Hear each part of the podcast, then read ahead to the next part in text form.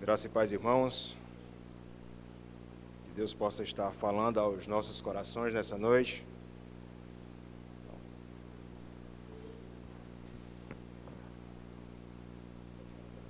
Tirar. Obrigado, Dão. Pois bem, abram comigo na carta de Paulo aos Filipenses. Carta de Paulo aos Filipenses.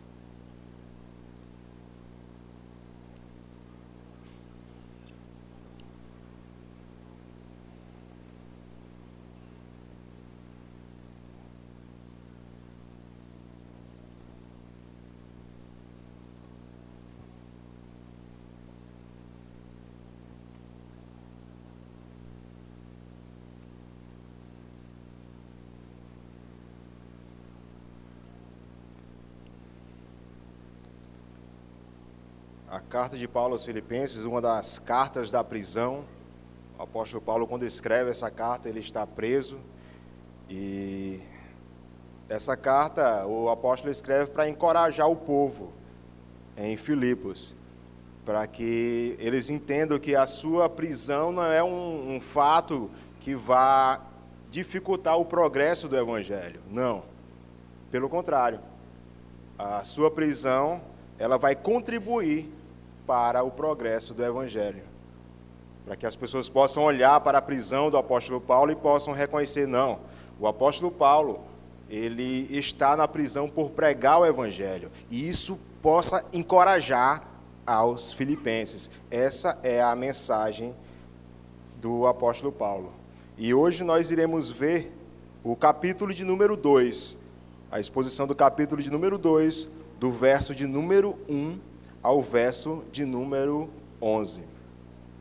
Nós iremos tentar aprender um pouco sobre humildade, como devemos viver em humildade, o que o apóstolo tem para nós é, nessa noite. Entendermos que o maior exemplo, o exemplo de humildade perfeito, viveu entre nós e é Cristo Jesus. E que Deus, em Sua misericórdia, possa nos ajudar nos ajudar a olhar para o próximo, nos ajudar a não acharmos que somos justos por nós mesmos e não ter misericórdia para com o próximo. Que Cristo possa ser exaltado, irmãos, e que nós, pecadores, possamos ser confrontados com a palavra de Deus. Leiamos então. Filipenses 2, do verso de número 1 ao verso de número 11. Se há, pois, alguma exortação em Cristo, alguma consolação de amor, alguma comunhão do Espírito, se há entranhados afetos e misericórdias, completai a minha alegria, de modo que penseis a mesma coisa, tenhais o mesmo amor, sejais unidos de alma, tendo o mesmo sentimento. Nada façais por partidarismo ou vanglória, mas por humildade, considerando cada um os outros superiores a si mesmo.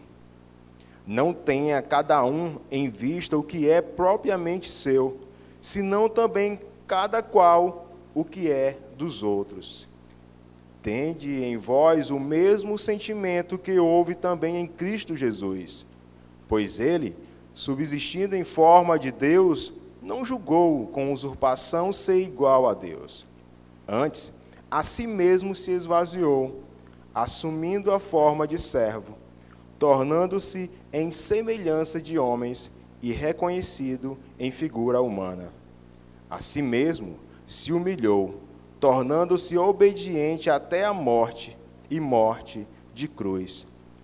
Pelo que também Deus o exaltou sobremaneira e lhe deu o nome que está acima de todo nome, para que ao nome de Jesus se dobre todo o joelho nos céus, na terra e debaixo da terra, e toda língua confesse que Jesus Cristo é Senhor, para a glória de Deus Pai. Amém. Oremos. Santo Deus, amado Pai, obrigado, meu Deus. Obrigado pela palavra do Senhor, meu Pai. Somos gratos, meu Deus. Somos gratos porque não somos merecedores, Pai, da tua graça, do teu amor, mas pela misericórdia do Senhor, o Senhor nos traz até aqui para aprender mais da tua palavra. Obrigado, meu Deus. Obrigado pelo Filho amado que o Senhor enviou a morrer por nós, pecadores. Obrigado, meu Deus. Que essa palavra, meu Pai, possa ser o nosso referencial, meu Pai. Que possamos viver de acordo com a tua palavra, meu Deus. E que hoje, Pai, com essa porção, o Espírito Santo do nosso Deus possa fazer que venhamos a vivermos de acordo com a palavra do Senhor. O nosso pedido, Pai, é que possamos ser confrontados como um pai que ama o filho, que possamos é, sair pessoas melhores daqui. Que o pecador possa ser confrontado, Pai. E que o nome do Senhor Jesus possa ser glorificado. Amém.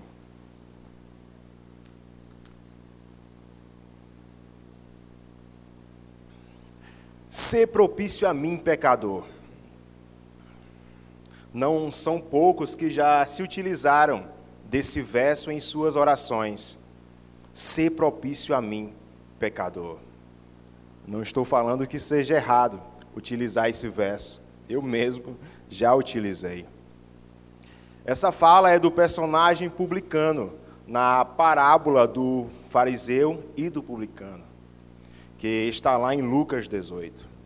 A proposta da parábola em si era para, para aqueles que se consideravam justos e desprezavam os outros. Onde a Bíblia relata que o fariseu, ele orava de si para si mesmo. E ele dizia que não era como os demais homens, que eram injustos, que eram, eram ladrões, que eram adúlteros, não. Ele se considerava justo. E, e ele termina com a fala dizendo que não era como o publicano que estava ao seu lado. Esse publicano estava orando ao seu lado. Ele se achava muito bom, ele se achava justo. Mas o publicano que estava ao seu lado, ele sabia o quanto ele era, ele era dependente de Deus. Tanto que ele não levantava nem o rosto, cabisbaixo, batendo no peito, e dizia: Ser propício a mim, pecador. Nessa parábola, o próprio Senhor Jesus Cristo dá o veredito ele diz que o publicano, esse sim, desceu justificado. E ele finaliza dizendo: Porque todo o que se exalta será humilhado, mas o que se humilha será exaltado. A título de introdução, eu quero fazer um paralelo desse texto de Lucas às nossas vidas. É fácil nos colocar no lugar do publicano. É muito fácil. E é impressionante como o nosso pensamento é quase sempre de alguém que sai vitorioso. Alguém que saiu justificado. Nunca somos pedra de tropeço na vida de ninguém. É difícil parar e pensar nisso. Mas você já parou para pensar Quantas vezes você agiu como um fariseu? Como fariseu do texto? Você pode me perguntar, como? Quando nos colocamos como alguém que tem a melhor fala e por ser, sei lá, por sermos reformados, por sermos reformados nós temos a melhor fala. A questão não é ter a melhor fala. A questão é não ter misericórdia para com o próximo é difícil parar e pensar e fazer o seguinte questionamento: não será que inúmeras vezes nós não agimos como um fariseu? Quando eu zombo de alguém que não pensa igual a mim? quando menosprezo alguém que não entendeu ainda a doutrina bíblica, quando achamos que somos superiores por sermos de uma doutrina reformada, e diante esses pensamentos, não oramos em prol de quem supostamente achamos que somos superiores. Não oramos por essas pessoas na qual nós julgamos que nós somos superiores. Amados, diante essa arrogância, diante essa arrogância, quanto tempo nós temos gastado orando para que Deus ilumine a mente dessas pessoas, que Deus possa é, dar o entendimento bíblico correto dessas, a essas pessoas. Quanto tempo, amados? Quanto tempo o seu joelho tem estado no chão para que você possa, que você ora em prol dessas pessoas? Deus escuta a sua preocupação com o próximo? Ou o que ele escuta é você simplesmente zombando do seu próximo. Sabe o que é mais complicado? É diante essa arrogância,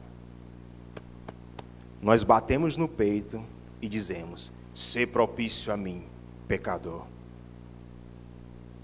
Fazemos o papel do fariseu e batemos no peito, dizendo: "Ser propício a mim, pecador". Pela manhã nós tivemos a oportunidade de falar sobre vocação eficaz. E durante o, o estudo ficou bem claro né, que tu, o, até a fé que nós temos é algo dado por Deus, o que está lá em Efésios 2, 8. A fé é algo dado por Deus, a eleição é algo de, que depende somente de Deus não somos, em hipótese alguma, responsáveis por nossa salvação, isso é bem claro. Amados, e diante dessas verdades, você ainda zomba de quem tem pouca fé? Você ainda zomba de quem tem a fé abalada? Se julga superior com aquele que não compreendeu a doutrina bíblica? Tudo foi de graça, amados. Até a fé que nós temos é algo dado por Deus. Se eu pensar, amados, se nós pensarmos dessa forma, nós estaremos agindo como o fariseu, achando que somos justos. Eu não sou como fulano, ele não entende. Vocês entendem de certa forma nós nos, nos consideramos justos? Amados, quem acha que é salvo por suas próprias forças, quem acha que é justo por suas próprias forças, tem uma marca, e é a soberba. E quem é perdoado tem uma marca, a humildade. Bem-aventurados os humildes de espíritos, pois deles é o reino dos céus. Amados, que possamos hoje aprender a olhar para o próximo. Que possamos imitar quem, quem deve ser imitado, que é Jesus Cristo. Como no verso, no capítulo de número 1, no verso 27, diz aí: Vivei acima de tudo por modo digno do Evangelho de Cristo. Viva como um cristão. Imitem a Cristo. Cristo, sim, é o modelo para nós vivermos. Deus nos escolheu antes da fundação do mundo para vivermos em santidade e sermos irrepreensíveis. Não devemos viver como nós queremos, e sim como a palavra de Deus nos orienta. E o apóstolo Paulo ele exorta para que tenhamos um amor fraternal, para que eu possa olhar para o próximo, para que nós possamos viver em unidade. E é isso que ele, ele começa aí no verso de número 1. Se há, pois, alguma exortação em Cristo, alguma consolação de amor, alguma comunhão do Espírito, se há entranhados afetos e misericórdia. É meio que um apelo, né? Se há algum sentimento de humanidade em vocês, de misericórdia em vocês, pelo amor de Deus, se existe algo de Cristo em seu coração, que você olhe para fora. Que você não fique tão preocupado somente com as suas coisas.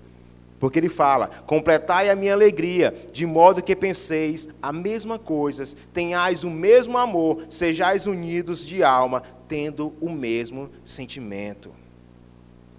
O que o apóstolo Paulo nos orienta é: vivam em unidade. Sendo que essa unidade ela já existe, porque nós somos a igreja do Senhor, a noiva do Senhor. O que o apóstolo diz é: completai a minha alegria, é, zelem por essa unidade, vivam uma unidade amorosa, que vocês possam viver em harmonia, que vocês possam ser piedosos. Que essa unidade possa glorificar o nosso Senhor. Amados, o exército do Senhor deve ser unido. Em uma batalha, eu não posso torcer para que o meu companheiro ele seja atingido. Quanto mais soldados nós tivermos, mais vantagem nós iremos ter sobre o exército inimigo. Dessa forma, como é que eu vou me alegrar com a infelicidade do meu próximo? Como é que eu vou me alegrar em meu companheiro ser atingido? O que eu devo fazer é o quê? É proteger o meu irmão. É isso. Em uma guerra, ah, quando nações guerreiam contra, guerreiam contra nações, todos os soldados sabem o que devem fazer. Né? Eles agem em harmonia, aquilo é bem planejado. E melhor ainda é o exército do Senhor, amados. Tudo foi bem planejado no decreto do Senhor.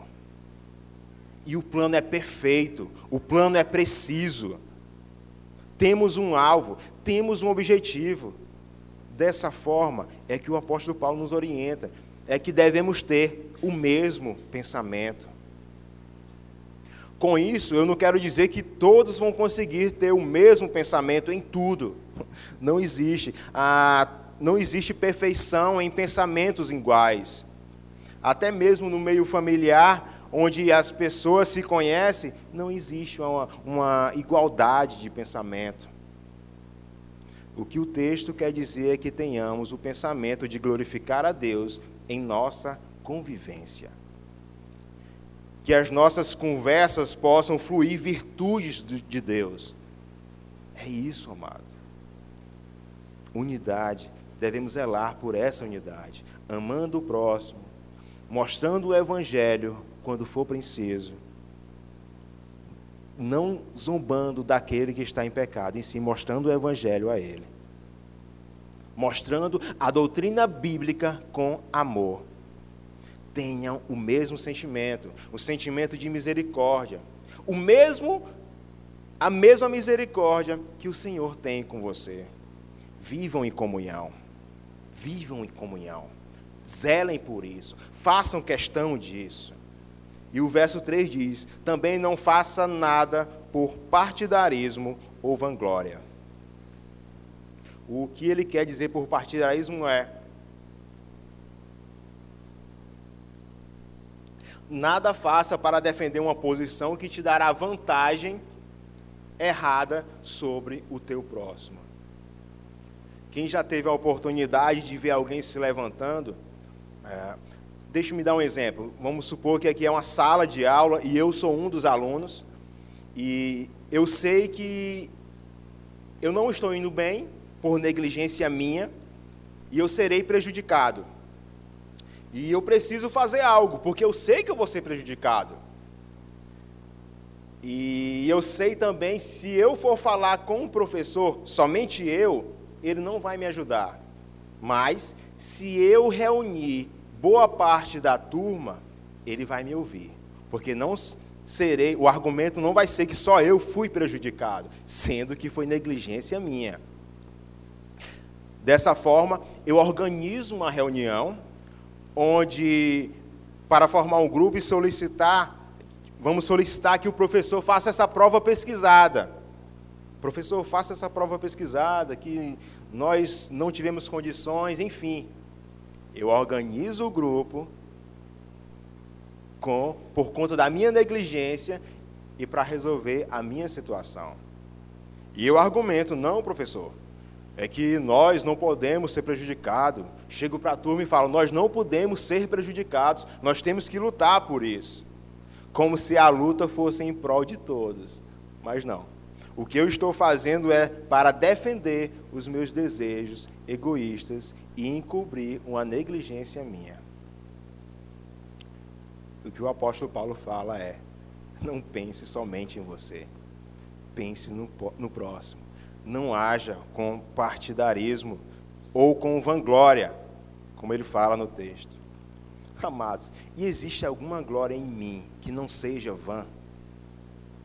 Se eu me exaltar, tem alguma chance que eu não esteja me gloriando? Qualquer um que se gloria de si mesmo está praticando vanglória. Toda glória humana, amados, é vã. E por que, que eu te afirmo isso? Porque o apóstolo Paulo, quando ele fala, nada façais por partidarismo ou vanglória, faça por humildade. E ele completa, considerando cada um os outros superiores a si mesmo. Não seja egoísta. Não faça por partidarismo. Não seja egoísta. Considere cada um os outros superiores a você. Considerar os outros com mais valor de que você. É isso que o apóstolo Paulo fala. Nós reformados, né, nós presbiterianos, nós damos uma aula sobre o quinto mandamento. Honra teu pai e tua mãe. Nessa passagem, irmãos, não, ela não fala somente do pai e da mãe, fala dos superiores, dos governantes, dos pastores superiores em idades e dons. Ok? Está errado, não. É uma verdade bíblica. O quinto mandamento é doce na boca dos presbiterianos. Não é assim? E é correto, é corretíssimo. Mas, amados, da mesma forma que o quinto mandamento é doce na boca da, de, da nossa boca e que nós olhamos e sim, é verdade, é verdade de Deus, também a passagem que devemos considerar os outros superiores a nós também é verdade. E muitas vezes temos dificuldade nisso, de considerar o próximo superiores a nós. O texto é bem claro, amados. Vamos repetir. Considerando cada um os, os outros superiores a si mesmo. Efésios 4, 28 é, fala que aquele que furtava não furte, mais, antes trabalhe, fazendo com as próprias, próprias mãos o que é bom, para que tenha como acudir ao necessitado. Imagine, até o seu trabalho também é para acudir o irmão necessitado. Olhar para o próximo. Os outros são superiores a mim. Considerando cada um os outros superiores a si mesmo. E esse é o remédio, amados, que o apóstolo Paulo receita para aqueles que são ambiciosos esse é o remédio que o apóstolo Paulo é, receita para aqueles que confiam em si mesmo. Amados, para ficar mais claro essa passagem, vejamos comigo, abra comigo em Romanos 12.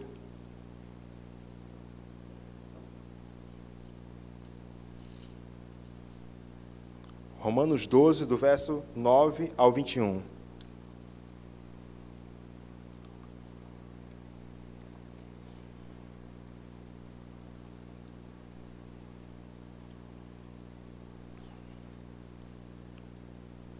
Romanos 12, do verso de número 9 ao verso de número 21. Nós iremos ver que o apóstolo Paulo também orienta que possamos olhar para fora, olhar para o próximo. Leiamos.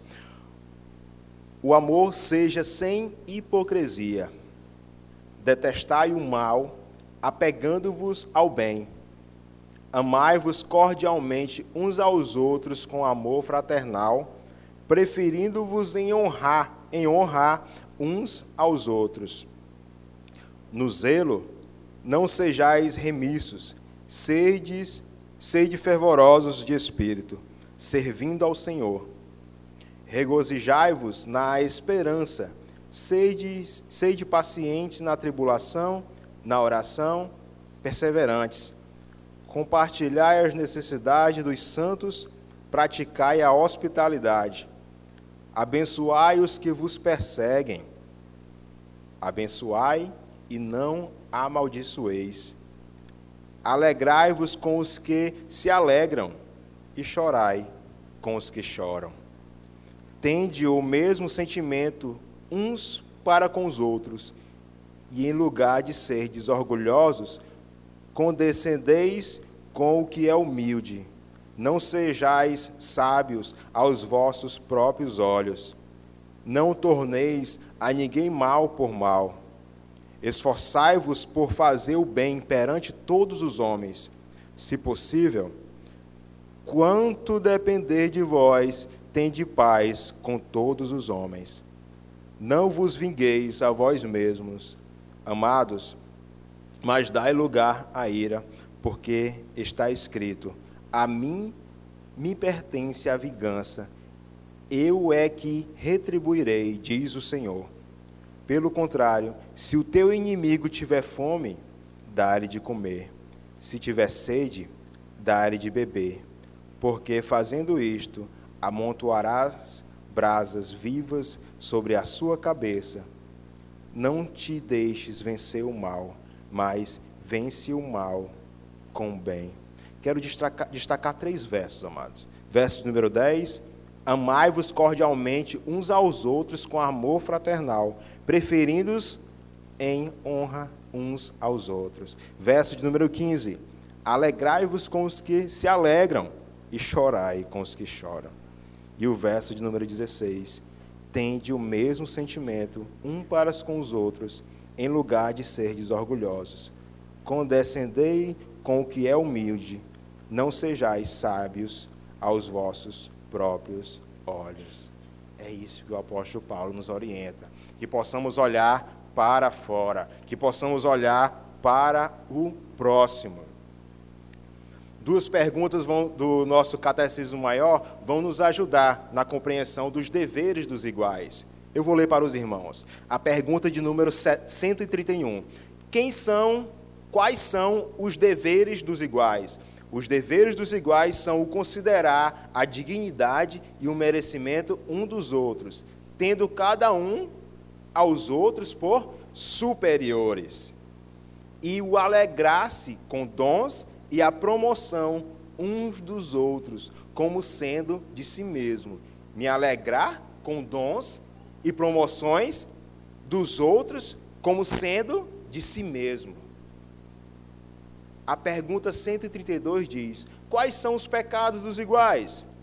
Os pecados dos iguais são, além da negligência dos deveres exigidos, são a depreciação do merecimento, a inveja dos dons, a tristeza causada pela promoção ou prosperidade dos outros e a usurpação da preeminência que uns têm, têm sobre os outros.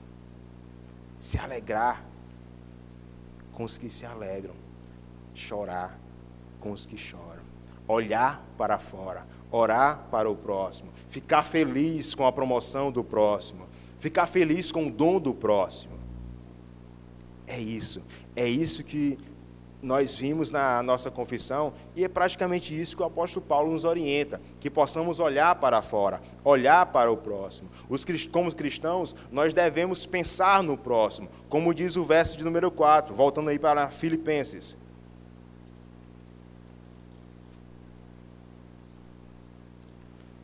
Verso de número 4.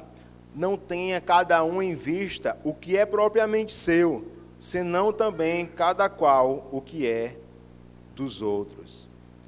Meus irmãos, se cada um pensar somente em si, não haverá unidade, irmãos. Se somos ambiciosos ao ponto de ver nossos irmãos em dificuldades e não fazemos nada, ver seu irmão caminhando para o pecado e você não orienta, prefere ter o seu prazer em ver seu irmão pecar. Não, amados. Esse prazer é pecaminoso. E esse prazer pode te levar para o inferno. A sua ambição pode te levar para o inferno. Você pode estar pensando aí, eu posso até me comparar igual aos outros. Mas o que o apóstolo diz é o que eu tenho que me considerar menos que os outros. É isso mesmo. É isso mesmo. E sabe por que, que ele falou isso? Porque Cristo se esvaziou. Porque o caminho para a glória é o amor que se entrega em prol do outro. Porque no final de nossas vidas e na eternidade, o que vai contar é o que eu dei, o amor que eu dei, a entrega que eu fiz. O que vai ser a minha glória é saber que eu amei. Que eu amei até o ponto de pagar o preço desse amor. É Jesus, amado. É por isso que Jesus Cristo recebe do Pai toda a glória, porque ele fez exatamente esse percurso. Amou e se entregou por nós. E isso que o apóstolo Paulo atende em vós o mesmo sentimento que houve também em Cristo Jesus. Verso número 5. Esse é o nosso exemplo a ser imitado, amados. Cristo. Você acha que não deve? Não, eu sou igual ao meu próximo. Não, que ele é superior a mim, não. Esse é o nosso exemplo a ser imitado. O Verbo que se fez carne, o 100% Deus, 100% homem o maravilhoso conselheiro, príncipe da paz. Se quisermos ter o benefício da morte de Cristo, nós devemos nos assemelhar a Ele em nossas vidas. É isso, amados. Se quisermos ter o benefício de Sua morte, nós devemos nos assemelhar a Ele em nossas vidas. Jesus Cristo, Ele mesmo que, mesmo sendo Deus, verso número 6, pois ele, subsistindo em forma de Deus, não julgou com usurpação o ser igual a Deus. Não entendo aqui que ah, Jesus não ambicionava ser igual a Deus. Não, ele é Deus. O que ele está dizendo é que ser igual a Deus não é algo para ser almejado por ninguém. Ele sabia muito bem que o Pai e ele eram um eram somente um. Mas isso não fez com que ele olhasse para os outros de uma forma soberba. Não. Percebam, o único protagonista verdadeiro de toda a história olhava para fora e dizia: Eu sou o Alfa e o Ômega. Mas ser o Alfa e o Ômega, ômega consiste em me humilhar e me esvaziar para que eu receba a glória de ter comprado os meus amados. Isso é fantástico, amados.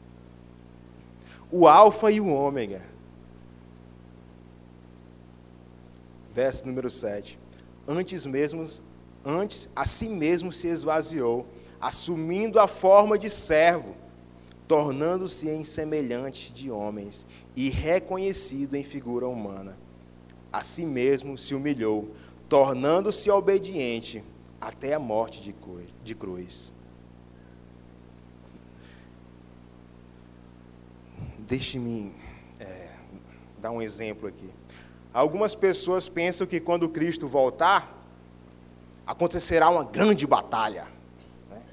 De um lado, o Senhor, do, Senhor Jesus com os seus anjos, do outro o anticristo, os falsos profetas e seus exércitos, como se ambos tivessem a mesma possibilidade de se saírem vencedores. Amados, se fosse uma batalha, isso teria a possibilidade de acontecer.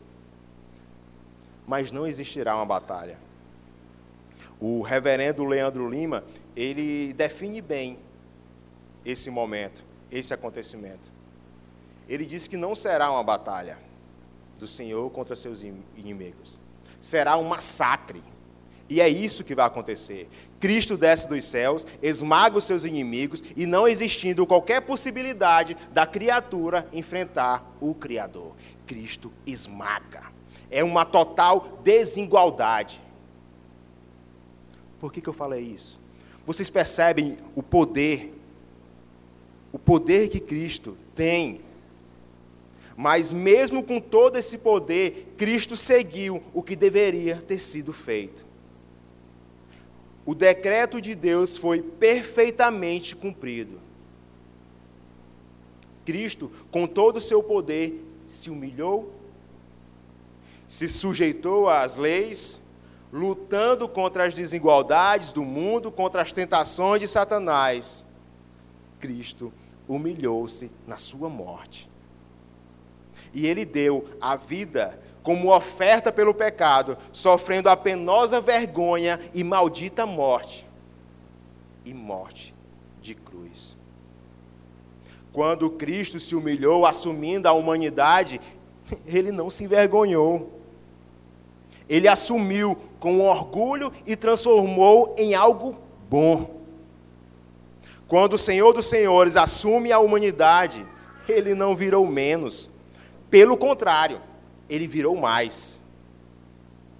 Ele se humilhou por nós e a glória maior é para ele. Como diz o verso número 9, né? Por isso que Deus o exaltou, exaltou. Versos 9, 10 e 11. Porque pelo que também Deus o exaltou sobremaneira e lhe deu o nome que está acima de todo nome, para que ao nome de Jesus se dobre todo o joelho nos céus, na terra e debaixo da terra, e toda língua confesse que Jesus Cristo é Senhor, para a glória de Deus Pai. Amados, com isso, você que está aqui, e que ainda não confessou a Cristo como seu Senhor e Salvador, saiba que ele se humilhou pelos dele. E existe uma festa e uma vida santa programada no céu. Mas você que não se arrependeu dos seus pecados e não se voltou para Cristo, você não vai participar desse momento.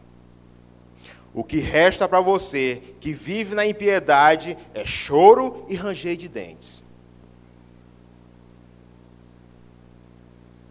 Cristo morreu, amados, pelos que creem nele. Essa morte e ressurreição que aconteceu e Deus o exaltou. Que possamos olhar para o nosso próximo, amados, e enxergar que o nosso próximo é superior a nós. Não devemos zombar do nosso próximo. Não devemos fazer chacota do nosso próximo. Porque tudo que você tem é algo dado por Deus. Se você tem um bom, um bom entendimento da palavra de Deus, foi Deus que te concedeu. A fé que você tem, foi Deus que te concedeu. Você não deve zombar de ninguém, humilhar ninguém. Você deve orar. Orar para que Deus possa dar entendimento e pregar para essas pessoas. Pregar, mostrar o Evangelho a elas. Amados, e que hoje, amados, que diante dessas verdades que nós vimos hoje, que todo joelho se dobre e que toda língua confesse que Jesus Cristo é Senhor, para a glória de Deus Pai. Oremos. Santo Deus, eterno Pai, grandioso és tu, meu Deus. Tu és um Deus maravilhoso, meu Pai. Obrigado, meu Deus. Obrigado por ter enviado Jesus a morrer por nós, meu Pai. Ele veio, sofreu tentações, mas em nenhum momento, meu Pai, por ser Deus, ele foi soberbo. Pelo contrário, meu Pai. Ele deu a vida dele por nós. Que essa verdade possa ser firme e forte em nossos corações, meu Pai. Que possamos agir de acordo com a palavra do Senhor. Que possamos olhar para o próximo e entendendo que, de acordo com a palavra do Senhor, nós temos que considerar os outros maiores do que nós. Nos ajuda, Pai. Nos ajuda a compreender a palavra do Senhor. Nos ajuda a pregar o Evangelho aquelas pessoas, Pai, que não entenderam ainda completamente, ou de uma boa parte, a doutrina bíblica a doutrina correta, Pai. A doutrina que o Senhor nos deu. Nos ajuda a mostrar o Evangelho aos nossos filhos, para que eles possam crescer, Pai, e que através da misericórdia do Senhor, no tempo oportuno, eles possam confessar a Jesus como Senhor e Salvador de suas vidas ser conosco, Pai. E assim, meu Deus, nós te agradecemos, com perdão dos nossos pecados. Amém.